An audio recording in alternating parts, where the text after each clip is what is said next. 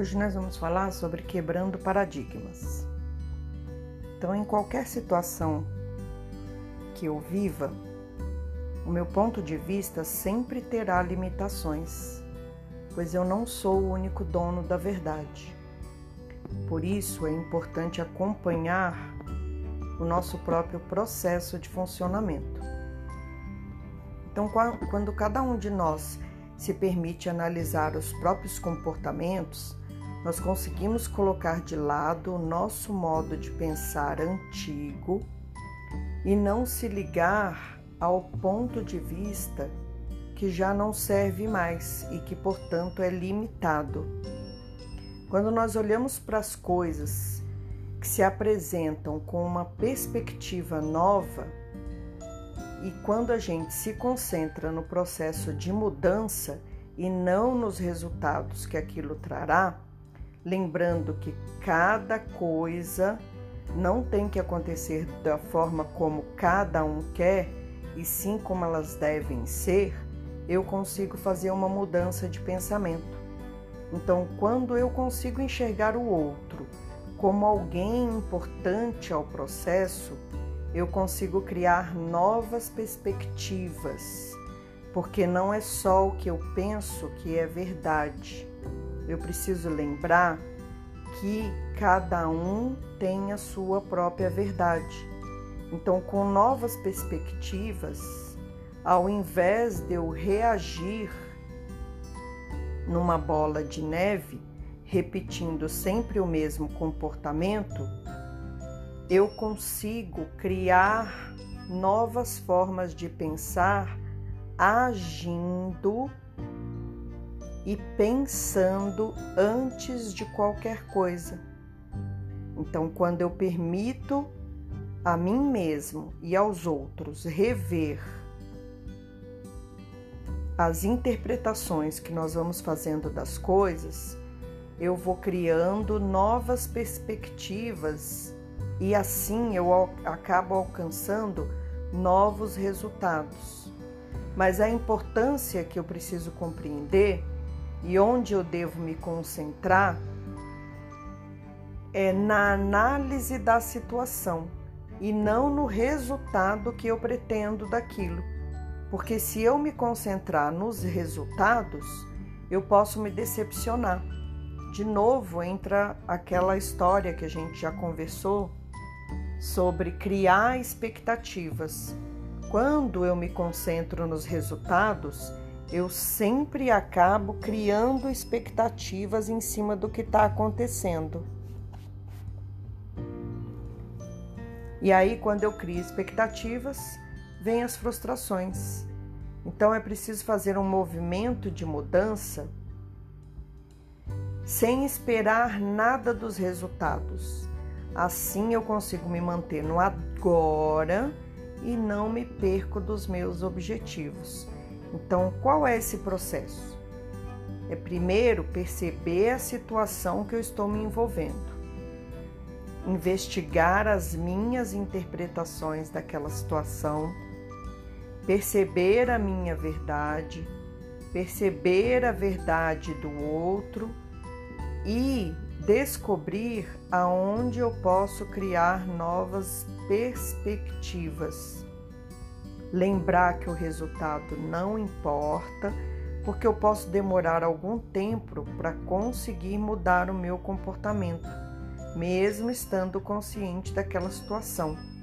Então a importância está em conseguir analisar a situação de forma diferente daquela que eu sempre funciono automaticamente. Não sofrer é o primeiro passo para a mudança.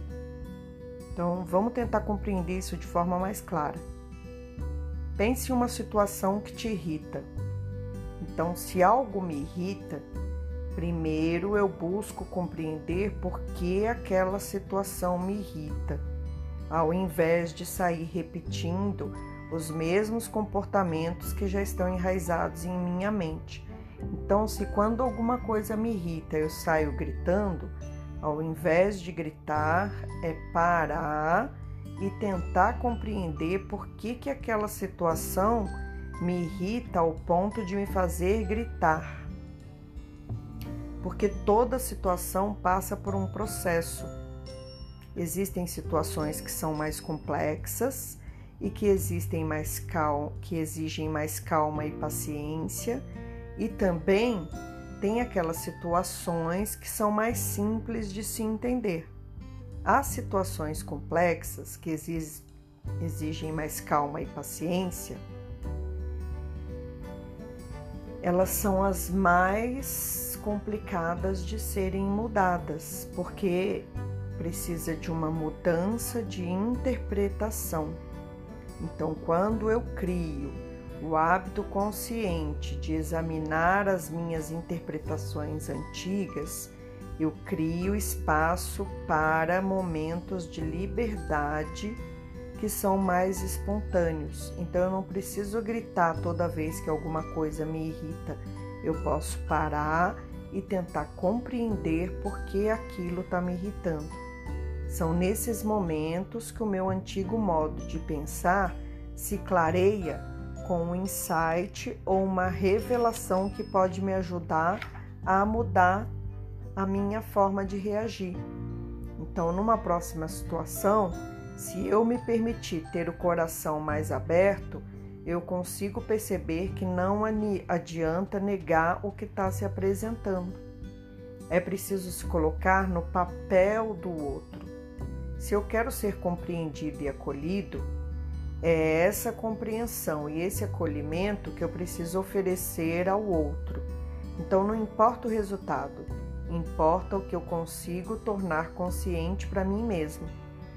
E reconhecer que essa nova perspectiva pode trazer novos resultados, mas se não trouxer, também não tem problema. Eu não criei expectativas e tentei apenas me melhorar, e uma hora vai dar certo em alguma situação. Mas eu não desisto, não desisto de me tornar uma pessoa melhor. Então, cada vez que eu busco novas formas de pensar sem criar expectativas, é onde eu consigo fazer as mudanças na minha vida. Quando eu penso que eu tenho obrigação de me livrar de uma situação, e aí eu não consigo fazer isso, é que vem a frustração comigo mesmo. É essa frustração que eu preciso trabalhar. É compreender que o outro não vai fazer as coisas da forma como eu quero. E tudo bem. O importante é passar pelo processo, criando novas formas de pensar e de se comportar frente àquelas situações que se apresentam. É enxergar o que eu sou verdadeiramente, é procurar me conhecer para assim poder me tornar uma pessoa melhor para quem? Para mim mesmo. Quando eu me torno uma pessoa melhor para mim, automaticamente eu me torno melhor para o outro também. E eu faço isso por mim, por ter consciência do que me cabe e daquilo que não me cabe.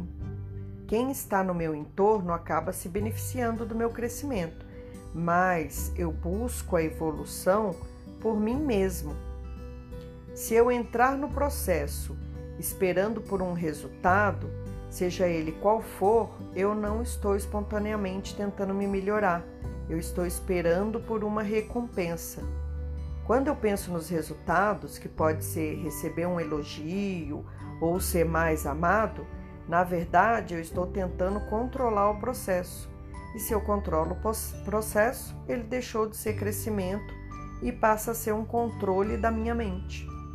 Então, por isso que a gente precisa criar o hábito de examinar as próprias interpretações que a gente faz das situações.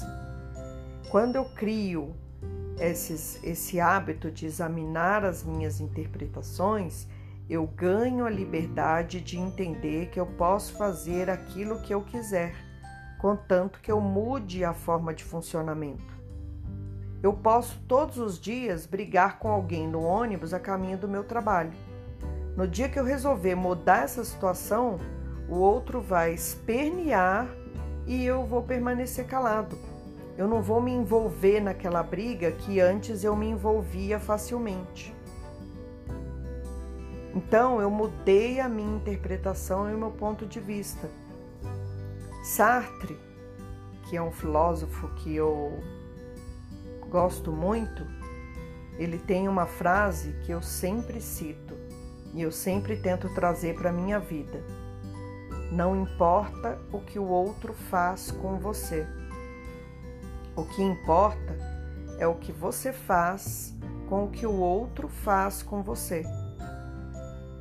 Quando o outro consegue me tirar do sério, não é que ele tem o poder, sou eu que permiti com que ele me tirasse do sério. Se eu não permitir, a frustração é do outro, porque eu não entrei no jogo dele. Nos, nos ensinamentos Runa, eles têm a seguinte frase: O outro só te irrita porque você entrega o seu poder a ele, que quer dizer a mesma coisa. Quer dizer que muitas vezes sou eu que me permito entrar nessa energia de discussão. Quando eu consigo não entrar nessa energia de repetição e quando eu crio novas interpretações, eu mudei o ponto de vista e alcancei novas perspectivas. Então eu consegui funcionar de forma diferente do que eu sempre funciono. Porque o outro espera muitas coisas de mim. E a mudança para melhor cabe só a mim mesmo. E lembrar que eu não faço isso pelo outro, eu faço por mim mesmo. Cada um tem o livre-arbítrio de usar o conhecimento que adquire da forma como quer Cada um, como diria Caetano, sabe a dor e a delícia de ser o que é. Então eu não preciso ser um livro aberto para o outro. Eu preciso ser um livro aberto para mim mesmo e reconhecer onde eu sou bom e onde eu não sou bom e preciso mudar. É desses modos antigos de funcionamento que surgem as doenças quando a gente compreende que o amor, a compaixão, a beleza, o perdão e a inspiração são qualidades que vêm quando eu tenho coragem verdadeira de enfrentar as minhas antigas interpretações e reconhecer que não sou o dono da verdade e assim compreender que eu sou o senhor ou a senhora do meu destino tão somente, aí a minha vida muda, porque espontaneamente a minha vida é mudada pelas crenças limitantes que eu abandonei. Então sou eu que tenho que preparar o meu caminho. É uma balança eu não tenho amor, compaixão, perdão se eu não souber balancear a minha própria transformação. Eu só alcanço a liberdade espiritual quando consigo mudar a minha forma de pensar sobre mim mesmo, sobre o outro e sobre o mundo. Quando eu consigo amar e ter compaixão por mim mesmo porque nós não escolhemos sofrimento, problema e doença.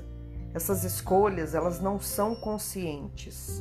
Elas acontecem porque não existe uma presença suficiente para dissolver o passado ou luz suficiente para dispersar o futuro. E aí, ambos nos levam para a escuridão. Né? O passado nos leva para a depressão, o futuro nos leva para a ansiedade. Quando eu não consigo mudar o meu ponto de vista e permaneço na minha verdade, eu me prendo no passado ou viajo para o futuro. E assim vem a doença, porque eu não estou no agora por inteiro. É a nossa mente condicionada que nos governa. Então, as doenças possuem passado e futuro que formam um contínuo sem interrupção. É o poder do agora ativado através da presença consciente que me tira da doença. Já dizia Deepak Chopra. Então, no agora não existem problemas. Porque se eu conseguir me manter no agora, sem deixar que os problemas me dominem, eu consigo ir a cada minuto me melhorando, entendendo as próprias limitações e compreendendo formas de buscar a transformação. E isso é algo que precisa ser feito minuto a minuto. As nossas emoções, elas despertam duas sensações. Elas despertam dor e prazer. E essas sensações nos levam automaticamente para o ego. É o ego que busca prazer e dor. Se as coisas não funcionam como o ego deseja, ele traz a dor. Quando ele consegue comandar a situação, ele obtém prazer. Então tudo se inicia no presente, no qual dor e prazer podem ser sentidos, mas terminam com sentimentos complexos centrados no passado, de culpa e de depressão. Então, quando eu me magoo, essa raiva não expressa é direcionada a mim mesma. O meu futuro com certeza será de ansiedade. Quanto de energia e neurônio nós gastamos em situações que poderiam ser resolvidas com uma conversa ou com uma atitude diferente é impressionante.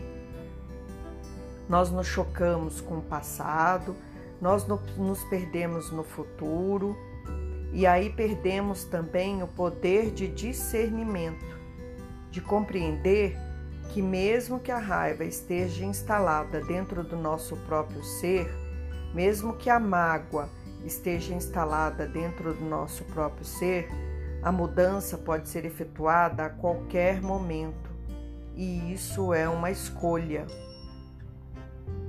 Muitas vezes nós precisamos entrar em contato com os nossos próprios sentimentos e senti-los bem dentro de nós, percebermos que nós somos humanos, que somos imperfeitos.